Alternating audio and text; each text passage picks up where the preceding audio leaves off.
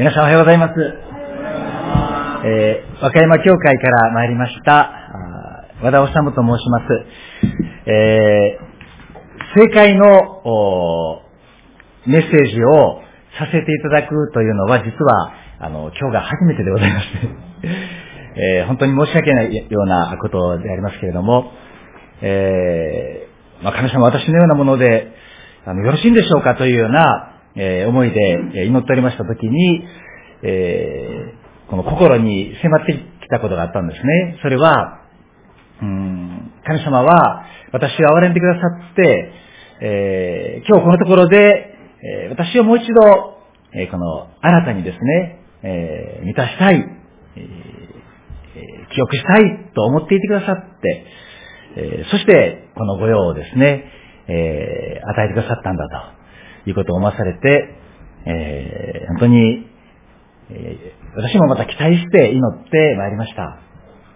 そしてもうすでにですね、こちらに入りましてから、えー、礼拝前の、この、えー、ここでの祈り、そしてまた始まってからのですね、なんかこう、私一番前で、えー、賛美をしておりますと、後ろから聞こえてくるその、賛美の声がすごく大きくてですね、なんかこ200人ぐらいいるような感じがしてですね、えー、もう本当にこう恵まれて、えー、祈りとまた聖書朗読の中でも、そして今の聖歌隊の賛美を通しても、この私の魂がですね、本当に満たされて、えー、感謝でいっぱいで、えー、あります。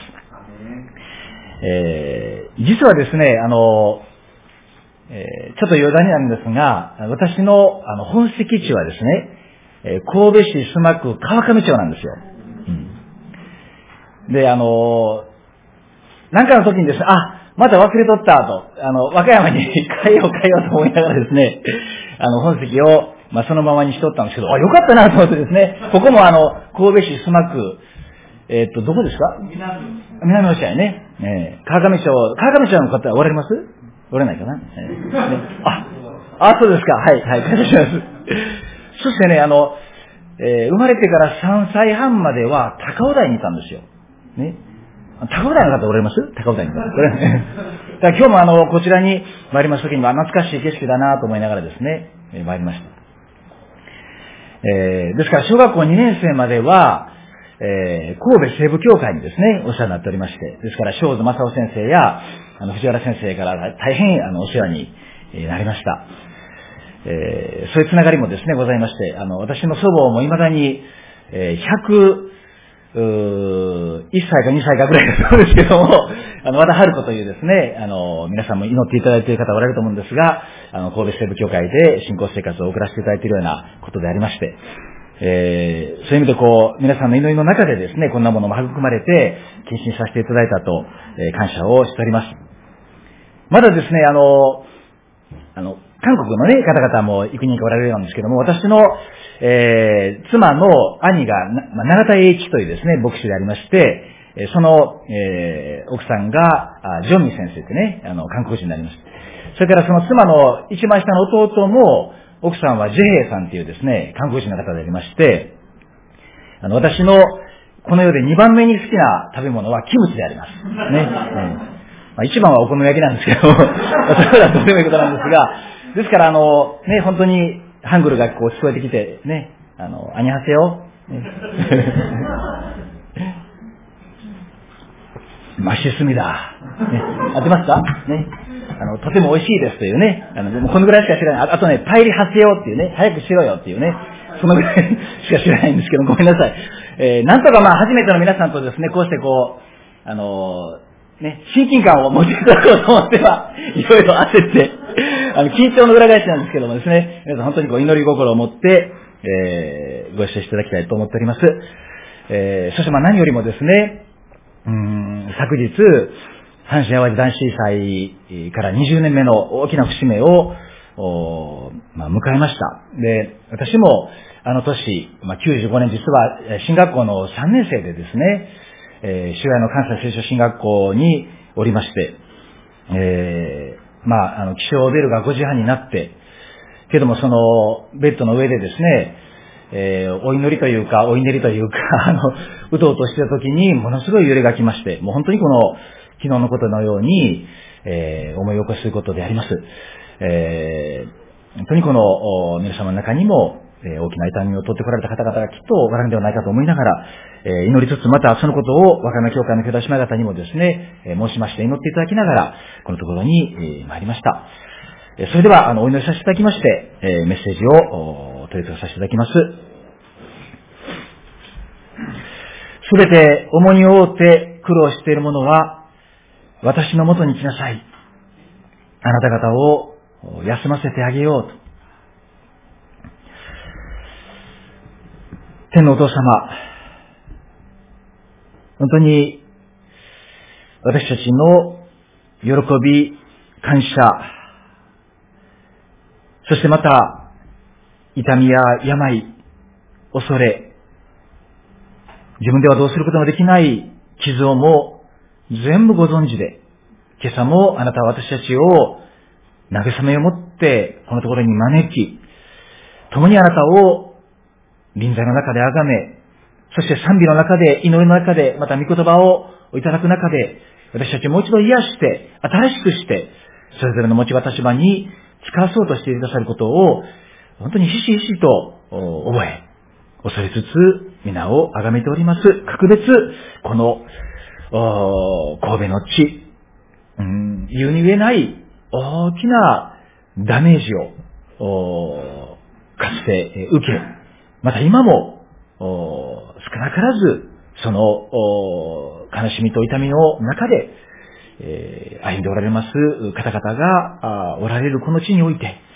主よ、本当にすでに、えー、救い主なるイエス様によって永遠の命いただいた、救われた私たちに与えられている使命の重さもまた、噛み締めることでございます。どうぞ、主よ、先の祈りもございましたように、本当に私たちをあなたが、この緑の巻き場にふさせ、憩いの御に、えー、どうぞ置いてくださって、命の御言葉、その水によって新しくし、そしてその水を下に求め、乾いている魂のところへとお使わしくださいますように。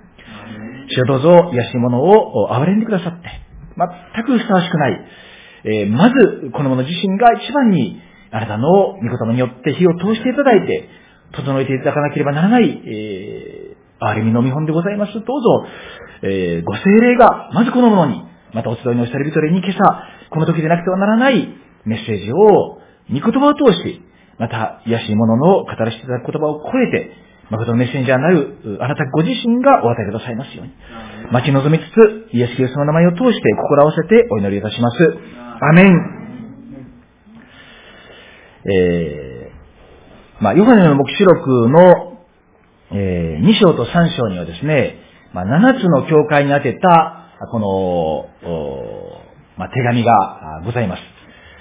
えー、まあ、私たちの教会では実は、えー、第1週、第2週、第3週、第4週とですね、それぞれの、まあ、週で、こう、公開説教をしてまして、で、しばらく前から、その第1週に、まあ、それまではですね、創世記をずっと第1週には、えー、学んでたんですけども、その次に何をしましょうかと、この祈っておりまして、えまた皆さんにもですね、この祈っていただきながら、また、こういうところから語ってほしいというリクエストがございましたらと、いうようなこともですね、お聞きしながら、そういう中で最終的に、実は、このずっと私の中で、まあ、こう逃げてきたと言いましょうかね、正直申しますと、まあ、重い、ここからはなかなか語りにくいなというような、けどそれがこう迫ってきたもんですから、いよいよこう目視録にですね、まあ、チャレンジせざるを得なくなったという中で、えー、昨年の秋にですね、語らせていただいた箇所が、この、えー、まあ、テアテアという教会に宛てた手紙の箇所なんですね。7つの教会のうちのま4番目、ちょうど真ん中の、えー、教会がテアテラの教会でありまして、えー、7つの中で一番長い手紙です。で、けれども、実はそのテアテラという町は一番小さな、え、まあ、価値のないと思われていた、あ町の教会なんですね。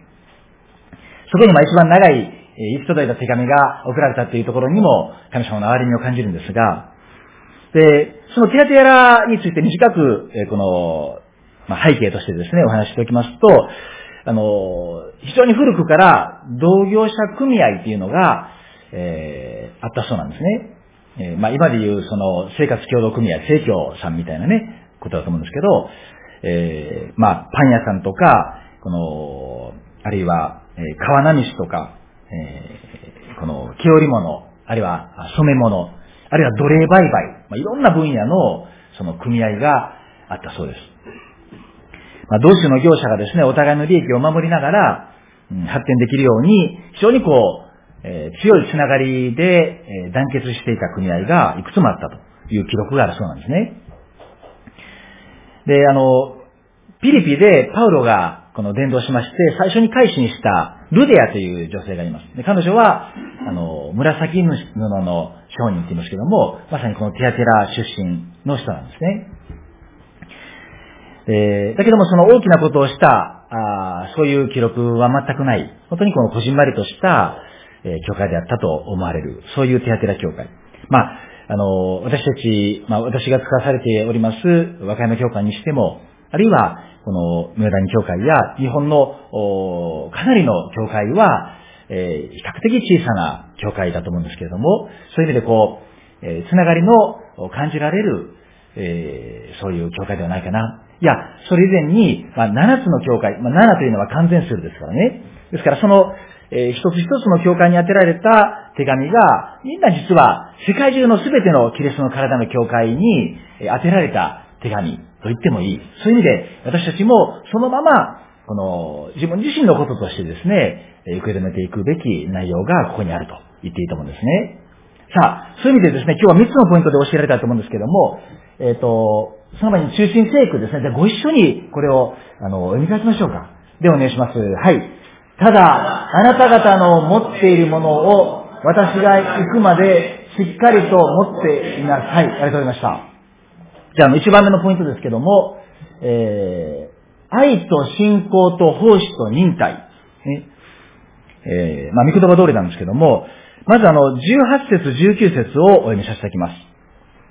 また、テアテラにある教会の見つかりに書き遅れ、燃える炎のような目を持ち、その足は光り輝く真鍮のような神の子が言われる、私はあなたの行いと、あなたの愛と信仰と奉仕と忍耐、こうですね、を知っており、また、あなたの近頃の行いが初めの行いに勝っていることも知っている。ね。皆さん、あの、イエス様が、あの、知っていてくださるっていうことを、あの、ご自覚していらっしゃいますか？ね。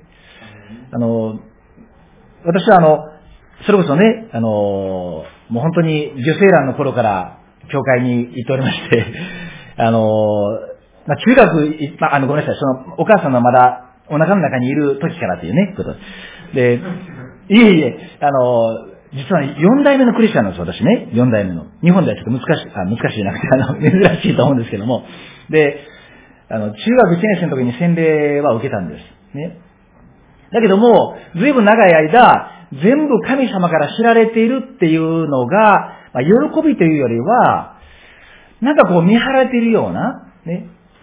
で、親戚がたくさんクリスチャンだっていうのも、何かこう、見張られているような なんか鬱陶しいなというようなですね、あの、感じを持ってたんです。ね。でもやがてこう、いや、そうじゃない。本当にたくさんの人たちから祈られてですね、あの、また神様から知られて、イエス様に知っていただいているっていうことは本当に感謝だなとこう、思えるようにだんだん変えられていったんですけど、知っているってね。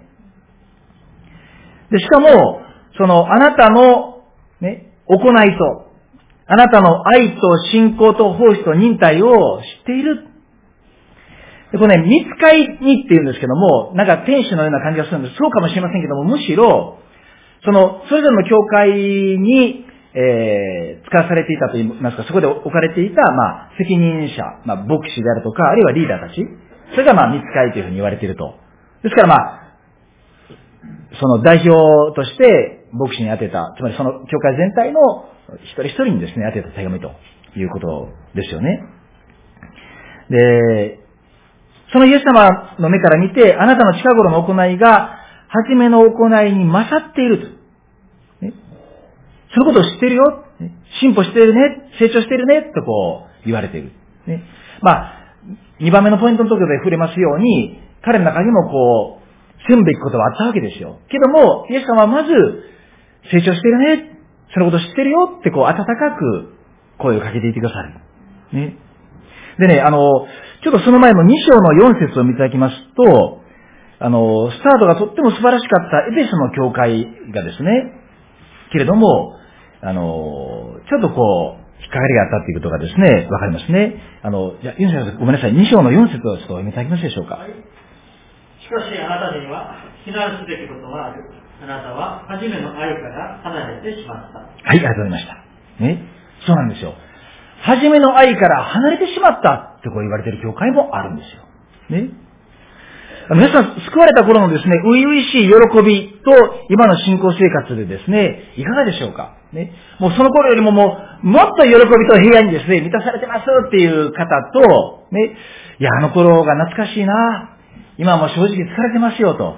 まあ、今朝集まっていらっしゃる方々はですね、そういう方々はもうね、2、3人ぐらいしかいるのもないですね。まだ全然振らないと思うんですけども、私のその、娘のですね、同級生の、あの、女の子がお母さんと一緒に、あの、近くの教会でですね、まあ、ルーテル教会で洗礼を受けなさった。まあ、その、私たちが使わされる前から、あの、少しこう、そちらの教会とね、あの、つながりがあって。ほいでね、あの、ばったり、あの、会いましたもんですからね、いや、もう聞きましたよ、洗礼受けられたんですね。はい、もう嬉しいです。もう本当に喜びいっぱいで、あの、ずっと、あの、祈っててくださってた兄弟姉妹方に、もう本当に感謝です。もう嬉しいです。って言ったら、今だけよって言われたんです。っ て言うんですよ。ね。今だけよってね。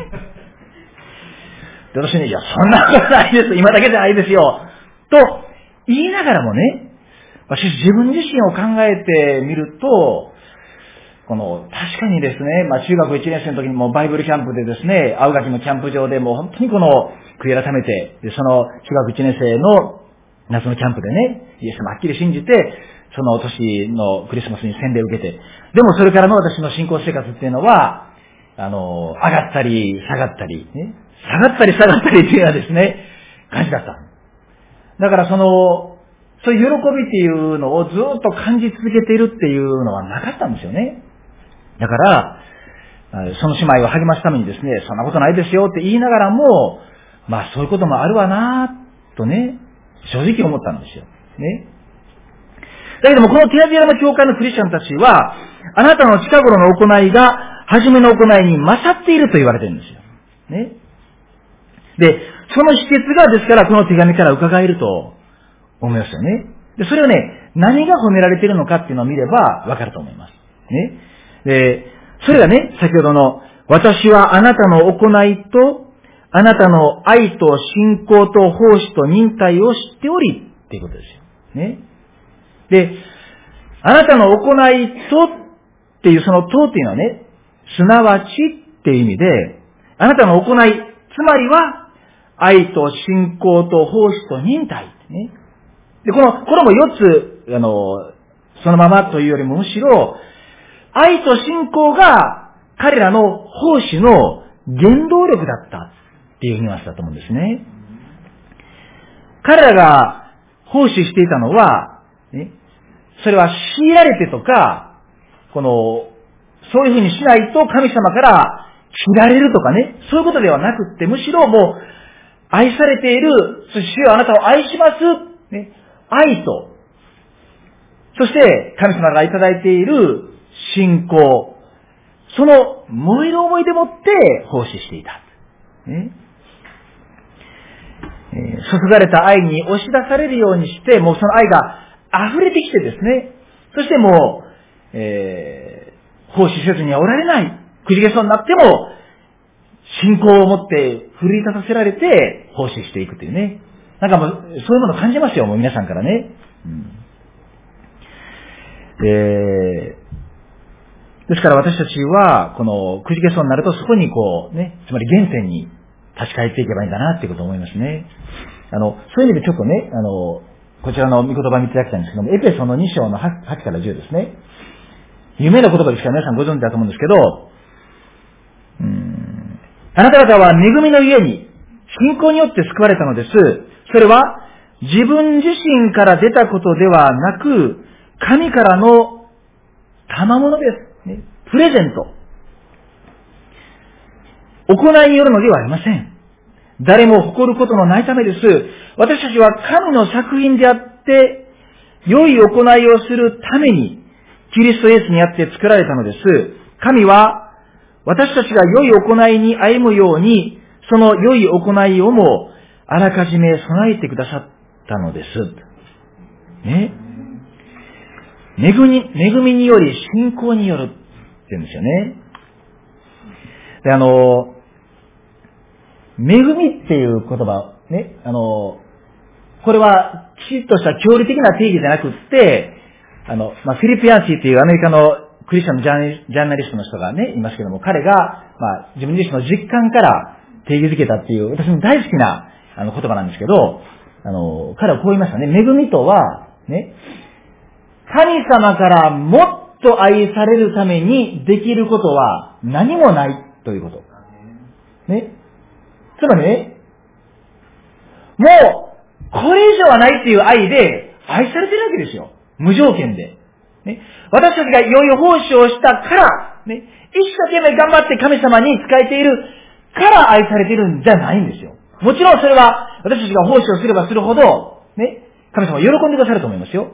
でも、そのことによってもっと愛されるのではなくて、もうすでに、もうこれ以上は愛せないという愛で愛されてるんですもん。それがね、恵みってことです。ふさわしくないんです、こちらにはね。私たちが、あの、例えばね、あの、私、学生時代に一番最初に、あの、アルバイトしたのはね、あの、焼き鳥屋さんだったんですよ。ね。あの、体育会系の、あの、部活に入ってまして、あの、焼き鳥屋やったら、バイトしてもええと言われてですね、それで、時給ね、430円。ね。あの、当時、私はあの、あの、下宿ね、あの、月謝じゃなんだっけ、あの、あ、家賃、家賃がね、6500円のとこに入ったんですよ。ね。私の友達は、1万円払って駐車場に車を止めてたんで、そんな昔のことじゃない。ね。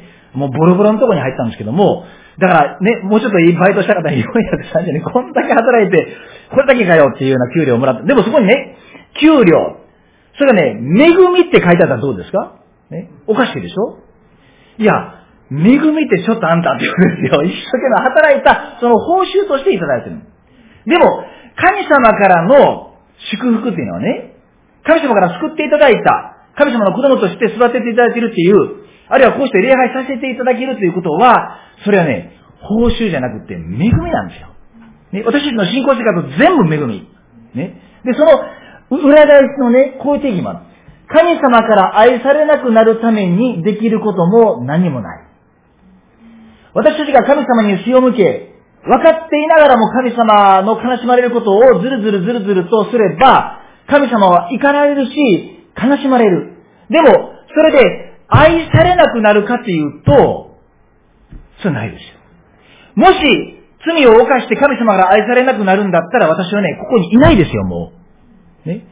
牧師になってからでさえも、幾度神様の前にですね、罪を犯してしまってやらせてくださいって悔い改めたかわからない。ね。恵みなんです。全部恵み。ね。ということはね、誇れないでしょう、誰も。ね。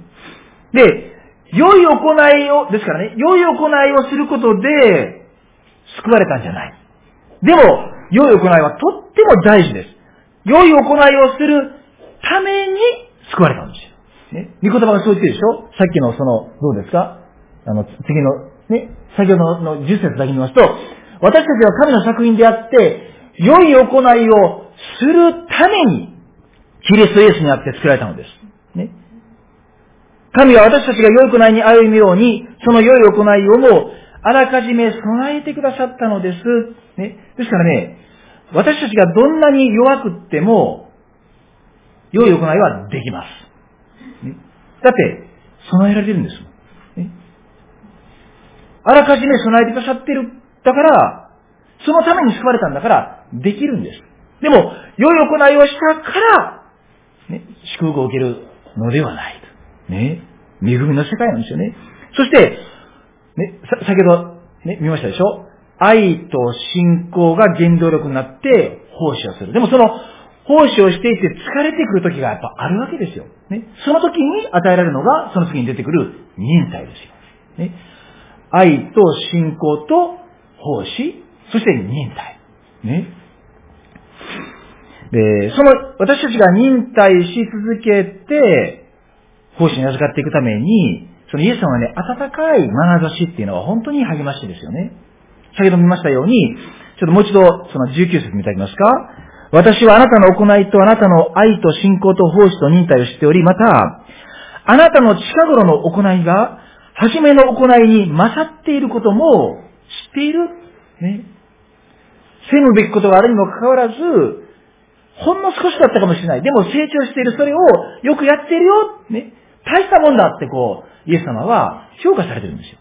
ね。私たちに対してもそうだと思います。ね。あの、えっとね、教会形成の喜びっていう、ずいぶん前に書かれた、あの、佐藤明先生っていう方がね、書かれた本なんですけど、その中で、まさにその、温かい評価っていう、この、項目があるんですよね。あの、えー、教会形成の道のりっていうことで、まあ、1番、忍耐、ね。2番、祈りと御言葉。3番、チャレンジがずっとありまして、その7番目にね、温かい評価。ちょっと、あの、引用させてくださいね。えー、ハガイ書2章3節を読みましょう。あなた方のうち、以前の栄光に輝くこの宮を見たことのある生き残った者は誰かあなた方は今、これをどう見ているのかあなた方の目には、まるでないに等しいのではないかで、イスラエルの国は神殿を3回作りました。第1回目は、ね、ご存知でしょ？ソロモンの神殿。第2回目が、この箇所に記された、キリストの生まれる約500年前に作られた小さな神殿です。ね。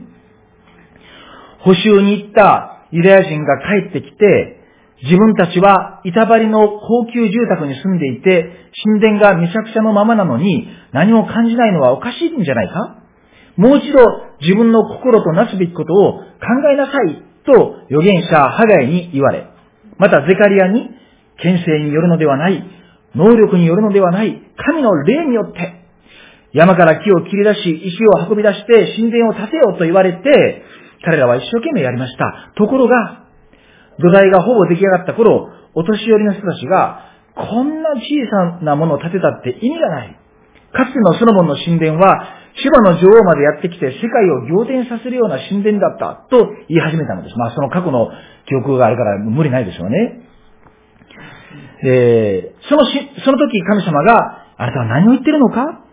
神が評価しているものをないに等しいと思うがままに発言していいと思うのか？と叱責されたのです。ね。で、教会はいろいろな活動をしますね。うまくいくこともいかないこともあります。それをやらなければよかった。失敗だったと感じるままに誰もが言い始めたら、教会は混乱に陥るでしょう。果たしてそれで神様は喜ばれるでしょうか？やったことをどういうふうに評価するか？ということはとても大切です。それはしばしばその教会の雰囲気に影響します。なんとなくイライラしているとか、お互いに上げ足を取っている、などなどで、そういうことは案外新しい人にピンときます。ささくれだった雰囲気の教会だな寒々とすると感じられては大変です。ですから、様々な出来事をどういうふうに霊的に評価するかということがポイントです。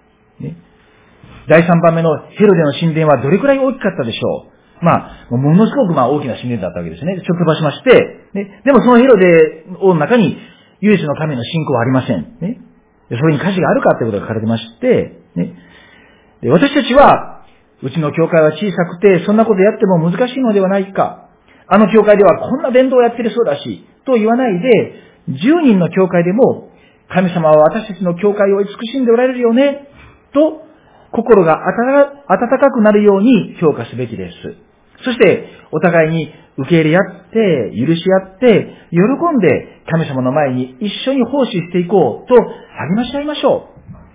放っておくと、私たちは反省会で終始してしまいます。何でも悪いことから数えます。けれども、ものは考えようです。夏のキャンプでは悪いこともあったけど、いいこともあったね。来られない先生が2人もいたけど、若い人が3人も助けに来てくれたじゃないか。子供が病気で3人出られなくなったんだけど、その代わり少ない人数で中身の濃い交わりができたと、いくらでも恵みを数えることもできます。大事なことは、つぶやかないこと。第一コリント10章10節には、つぶやいたことによって多くのユダヤ人が滅んだという教訓があります。もし皆さんが何かのリーダーになるならば、物事の評価の際には気をつけてくれぐれも悪いところから数えないように発想を変えることが大事です。トップにいる人が暗かったら教会も暗くなります。どんなことがあってもトップにいる人は希望を見つめていなくてはいけないでしょう。あのね、ユン先生、もうハレルヤですね。もうあの、先生がね、福岡におられる頃から、あの、お会いしたり、そして教団集会でもね、あの、先生から声かけくださったり、私も声かけたりね、もういつもニコニコね、されてて、あの、ホームページのね、あの写真もなんか、もう、すっごいいいスマイルでね、いいですね、ほんとね、先生。あの、音響会の、あの、今回の新年聖会のね、ポスターのカラーのやつを、あの、コンピューター、パソコンで見ましたね。もう素晴らしいカラーのね、一つだけ気にならないことがあったんです。ね。写真、ね。まあ私の責任なんだけど、あの、なんていうかな、こう、中途半端な薄笑いというかね、あれがね、先生みたいに、こうね、あの、まあごめんなさい、言うことですけども、でもね、トップに立つ人が、この、いつも希望を見つめているっていうね、その明るいということすごく大事だって、ね、書かれてます。で、心の葛藤もあります。けれども、私たちは思うままに評価をしないで、神様の目から見たように、神様のフィルターを通して、温かい眼差しで神様の与えられた群れを評価したいものです。ね。でイエス様はね、そのテアテラの教会を見たときに、もちろん、ね、責むべきことはある。でもね、よくやってるよっていうね、大事だと思うんですよ。よくはやってると言えなくないけどもなぁとこうね、なりやすいんですけど、そうじゃないってね。うん。あの、この間、実はね、私の教会で、あの、ジョイジョイ英語クラブっていうのがあるんですよ。ね。あの、昨日もありました。あの、第1、第3土曜日にあるんです。で、あの、まあ、英語の達者な、あの、信徒の方がね、あの、中心でやってくださってて、まあ、最初本当に少なかったんだけど、だんだん最近、あの、人が増えてきて。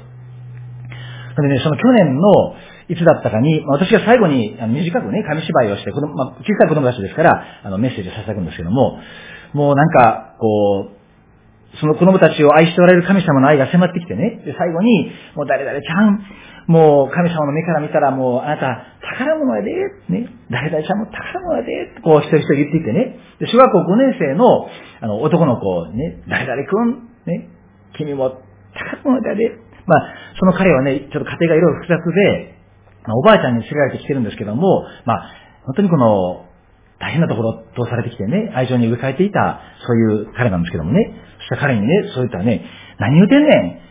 超宝物やし、とこう言ったんですよ。ね。もうすごくね、嬉しくなりました。ね。うん。で、それをこう、礼拝の中で言ったらもうおばあちゃんも半泣きになってましたけどね、聞きながら嬉しいなと思ってね。ほんとね、超宝物。あのこれもやっぱりフィリピアン州の本だったか、あのあるカトリックの司祭がね、道を歩いてて自分の任されてる教区で歩いてると、こう、一人のですね、農夫がもう、賛美を歌いながらね、もう本当にこう、いかにも嬉しそうにですね、仕事してたんで、しばらく見とれてね、そしてふとこう、声をかけたんです。誰々さん、本当に嬉しそうですね。そしたら彼はね、はい、神は私のことが大好きなんですって、満面の笑顔でね、言ったそうですよ。ね。神は私のことが大好きだ。ね。いい言葉ですよね。ね。それね、聖書通りじゃないですか、皆さん。ね。うん。一人を十字架につけるぐらいに大好きなんです、私たち一人一人のことをね、神様は。で、そういうその温かい眼差し。えー、誰一人として完全な人はいないし、世界中どこを探してもそうです。たとえリバイバルの国、韓国や台湾を見ても完全な教会じゃないでしょう、おそらく。ね。でも、温かい眼差しで見ていてくださるイエス様の眼差しで自分自身を、そしてまた、この私たちの教会を、そして、この教区を、教団を見ていくっていう、そのことって本当に大事だなって思わせるんですよね。さあ、えー、第2番目のポイントに行きますけども、愛と信仰と奉仕と忍耐。ね。けれども、そこに立ち続けるためにも、第2番目に、妥協を避けるっていうことを見てみたいと思うんですね。イエス様もやっぱりこの教会でですね、非難すべきことがあるって、このおっしゃってるわけですもんね。さあ、2章の20節を見ましょう。しかし、あなたには非難すべきことがある。あなたは、イゼベルという女をなすがままにさせている。この女は預言者だと自称しているが、私のしもべたちを教えて誤りに導き、不貧困を行わせ、偶像の神に捧げたものを食べさせている。ね。まあ、このイゼベルっていうのは、そのイゼベルという名前の人がいたのではおそらくないでしょうと言われています。っていうのはね、あの、まあ、時間をかけて詳しくはお話しませんけども、まあ、アハブ王という人のその奥さんで、このイスラエルに彼女を通して偶像礼拝がものすごく勢いよくですね、入ってきた。もう、悪女中の悪女と言いましょうかね。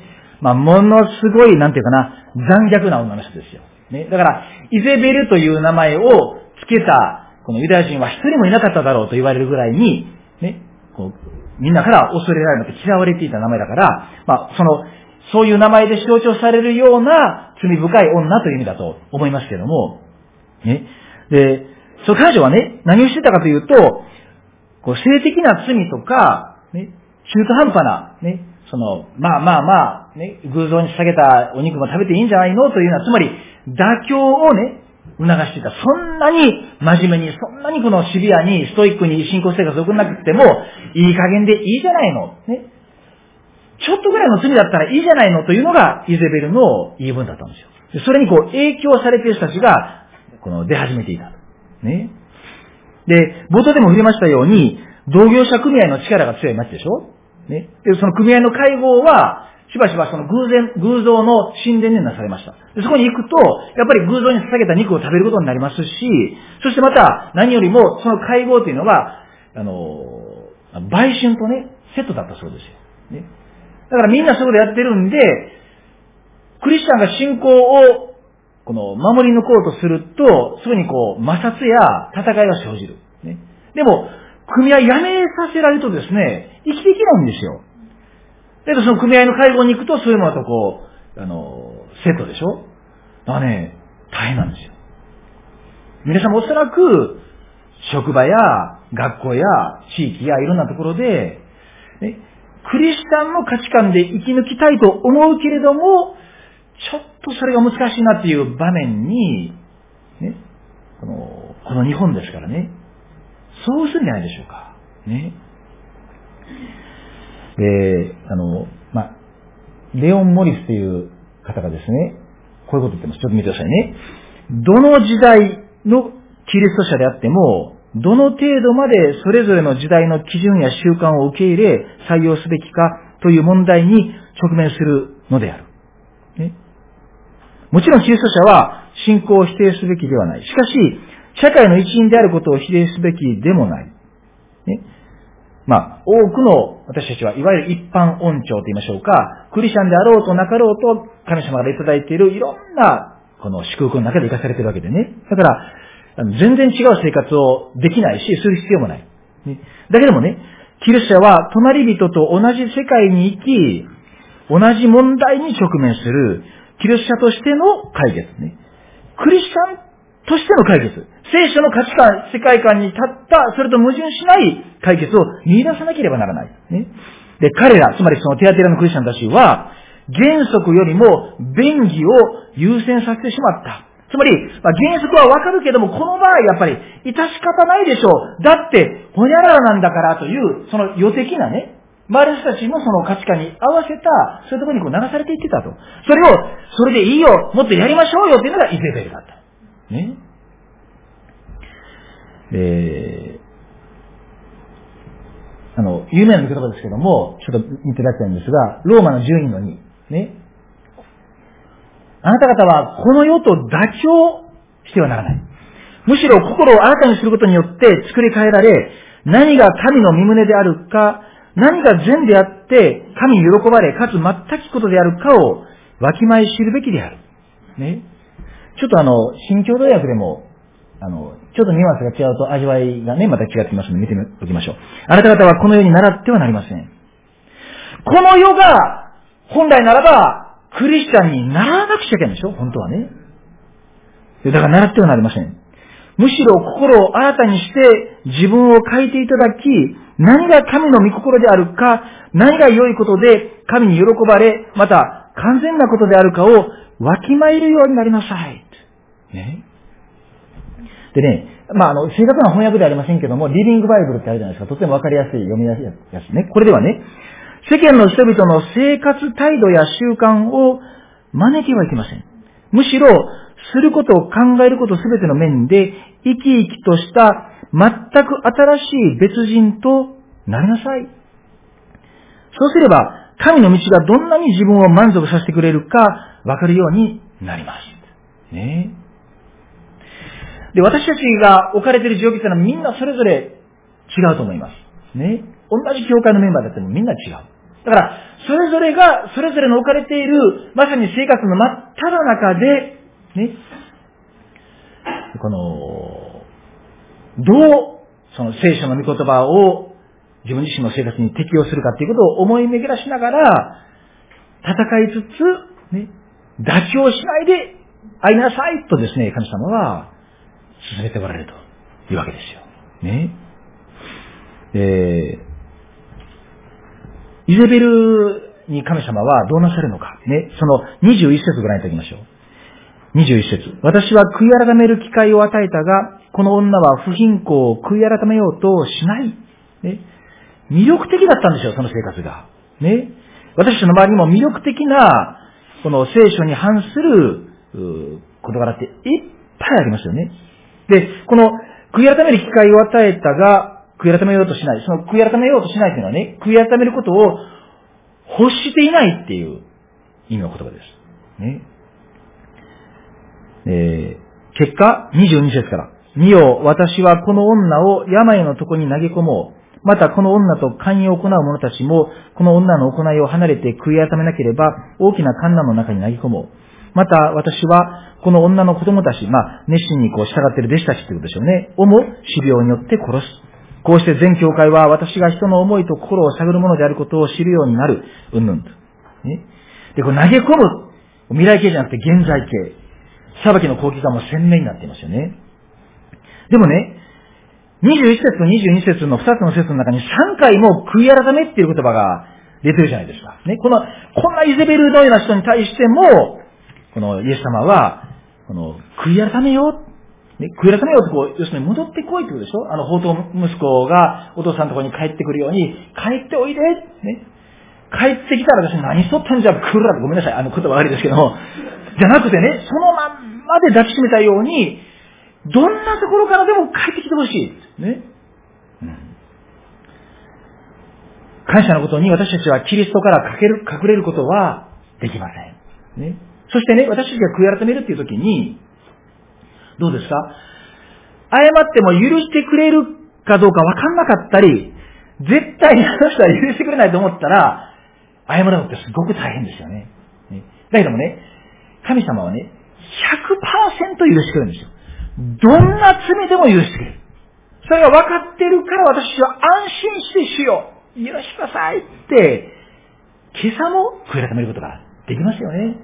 さあ、そこでね、え、そのためにも第3番目のこのポイント、持っているものを固く保てっていう今日のこの中心的なですね、この見言葉に行きたいと思いますね。すべてのクリスチャンたちがイゼベルに惑わされたのではありませんでした。24節。24節。しかし、テアテラにある、いる人たちの中で、この教えを受け入れておらず、彼らの言うサタンの深いところをまだ知っていないあなた方に言う。私はあなた方に他の重荷を負わせない。えー、残りの民っていう言葉がイザヤ書や旧約聖書の中にありますけども、つまりいかなる状況でも信仰してないというね、クリスチャンたちはいた。ね。戦いはあるけれども。ね、で、このサタンの深いところ、口語訳ではサタンの深み、ちょっと不気味な言葉ですけどもね、そこまで行ってない。ね。えー、つまりそ、そこにこう、ザザザザザーとも抜けることがものすごく難しくなるそのサタンの深みに引きずり下ろされる前に立ち返っていくクリスチャンは幸いですよね。うん、で、むしろ私たちは、ね、神様の恵みの深みにこそ招かれてるわけですもんね。うん、で、彼らは次のように命じられました。25節。ね、ただあなた方の持っているものを私が行くまでしっかりと持っていなさい。ね、どうぞ前の方を見てみましょう。ね、で、これはね、口語訳ではね、ただ私が来る時まで自分の持っているものを固く保っていなさいって訳されてるんです。新教大学では、ただ私が行く時まで、今持っているものを、ね、今持っているものを固く守れって言われています。リビングバイブルでは、ただ私が行くまで、今手にしているものをしっかり握りしめていなさい。皆さん毎日聖地礼拝でいただくその恵みを握りしめておられるでしょうか、ね、日曜日に与えられたその御言葉をですね、握りしめて、ね、火曜日くらいだったら、え何だったっけ？ね、金曜日ぐらいだったらね、あれ、この間日曜日教会行ったかいなね、そんな方は 皆さんない人にもおられないと思うんですけど、握りしめていなさい。今持っているものを固く？保て。ね。でね、持っているものっていうのはね、単数形なんです。ね。だから、19節以下の彼らの行い、ね。つまり、この愛と信仰に根ざした奉仕。忍耐強く続けているその奉仕。でもありましょうし、また、ね、そのむしろもっと広い目標全体の文脈からするならば、その正しい、ね、この、ぶれない聖書全体のこう、教理と言いましょうかね。聖書の価値観、世界観と言いましょうか。ね、それをしっかりと握りしめて、そこに固く立ちなさいというね、ことですよ。ね。この、イゼベルのような惑わしがこう、私にも来ますけども、それに惑わされないで固く立つためには、私たちは、ね、先ほど見たように、愛と信仰に根ざした忍耐強い奉仕。でも、その奉仕が、もし、その聖書の正しい教理にしっかりと根ざしていないと、なんかね、バランス崩しちゃいますよね。かといって、ね、聖書を学ぶこと、教理を学ぶことはとっても大事なんですけども、それだけで、それが実際の生活に生かされていないならば、やっぱりそれも宙に浮いたような形だけのね、頭だけの信仰生活になってしまう。とてもバランスが大事だっていうことを、ここで見ることができると思うんですね。えー、そのために私たちは、再臨の死を見つめ続ける。ね。あの、ちょっと時間の関係で飛ばしますけど、28節見てあげましょう。28節。また彼に、明けの明星を与えよう。彼は鉄の杖を持ってちょうど土の器を砕くように彼らを治めるであろう。それは私自身が父から剣を受けて治めるのと同様である。私はまた彼に明けの明星を与える。二回も明けの明星。ね。輝く明けの明星。つまり、再臨のキリストです。ね。もうすぐ来られますよ、イエス様。ね。私はそのキリストの花嫁。ね。だからその明けの明星を待ち望みながら、どんなに暗くってもそこで輝く明けの明星。ね。もうそのお方と顔と顔を合わせて、お会いするその日を待ち焦がれながら、けれども、この肉眼で見ることができなくても、五輪在の死を、ね、私たちは崇めながら。そうするとね、例えばこの2015年も、どういうことが起こるか、私にはわかりませんよ。でもね、そしてね、私たちはどうですか、クリスチャンのこの悩みってね、この神様の導き通りに行きたい。導かれて、そのお導きに従っていきたい。確かな道をって思うんだけども、ね、祈っても祈ってもなかなかこう神様の導きがですね、わかんないって時がありますもんね、そういう時はね。でもね、その、ある人は言ってましたけども、導きがわからなくっても、導いていてくださるお方を知っていれば、それで十分ではないですか？ね。本当そうだと思うんですよ。ね。私たちには、明けの明星、キリストがおられる。そして、この方は、どんなことがあっても離れないで、私は決してあなたを離れず、あなたを見捨てないと言いながら、この2015年も、片時も離れることなく、そばに、いや、うちに、居続けてくださるんですもん。ね。だから大丈夫だって。そう、言えるわけですよね。えー、もう終わらなければなりませんが、あの、私は、あのまあ、先ほど申しましたようにね、中学の時に洗礼を受けましたけども、本当にこう、チャランポランな信仰生活で、あの、まあ、3歳半でね、私の年子の兄が5歳の時に、父親が突然亡くなりまして、そしてあの、小学校4年生の時にその、母も、あの、病気になって入院したりしてですね、その頃はもうね、毎日のようにこうスカート抜けばっかり学校でしてたんですよ。ね。で、あの、まあ、なんて言いましょうかね、問題児というかね、だから中学の時にはもう、ものすごい怖い先生から一番 あの、まあ、当時はね、ビンタって普通だったんですよね。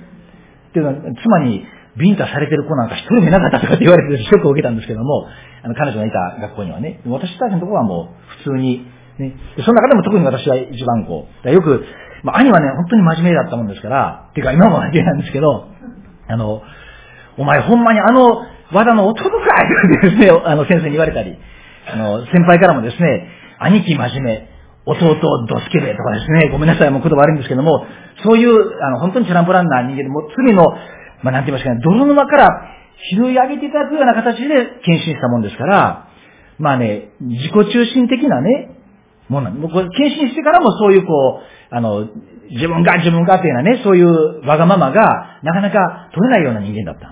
ね。あの、まあ、斎藤明美先生も私の、あの、お母さんみたいな方なんですけど、あの、まあ、明美先生のお祈りの中で、妻とね、電話していただいたというね、ことで、まあ、詳しくまたいつか機会があればお話しますが、あの、だからね、先生もよくご存知ですけども、本当にその我の強いね、こんな進学生大丈夫なんかなっていうような、あの、まあ、3年生の時にお世話になって、またそれからアラスカに使わされて、帰ってきてからもまた1年間お世話になってね。だからよくご存知ですけども、あの、だからこう、申し上げたいことはね、なかなか、信じていることは正しくっても、なかなかその通りこう、忠実に愛を持って、あの、教会の人たちに仕え、また家族に仕え、主に仕えるっていうことが、この、できにくい人間なんです、もともとね。でもね、こんな私でも、少しずつ少しずつですけど神様は憐れんでくださって、ね、それこそ温かい評価をお与えくださったり、時には厳しくお叱りくださって、悔い改めに導いてくださったりして、成長させてくださった。ね。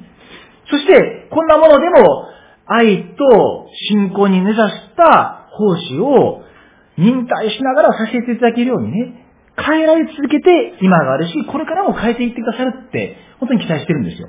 ね。だからね、私、あの、去年の、あの12月のですね、最初の土曜日に、まあ、子供大会がありましたね。で、その前の金曜日に、あの、寒い中でチラシを配ったり、で、妻も、あの、お菓子をね、まあ、何人か教会学校の先生方おられるんですけど、たまたますごく忙しくって、妻がお菓子作り、お菓子をこう袋に詰めてね、で、土曜日の、あの、子供大会の時にも、あの、子供たちと一緒にいろんなことをして、それで、日曜日でしょ？で、私はもう、あの、あんまり寝れずにですね、この、メッセージをあの時2回だったか3回だったか、まあ、させていただいて、ね。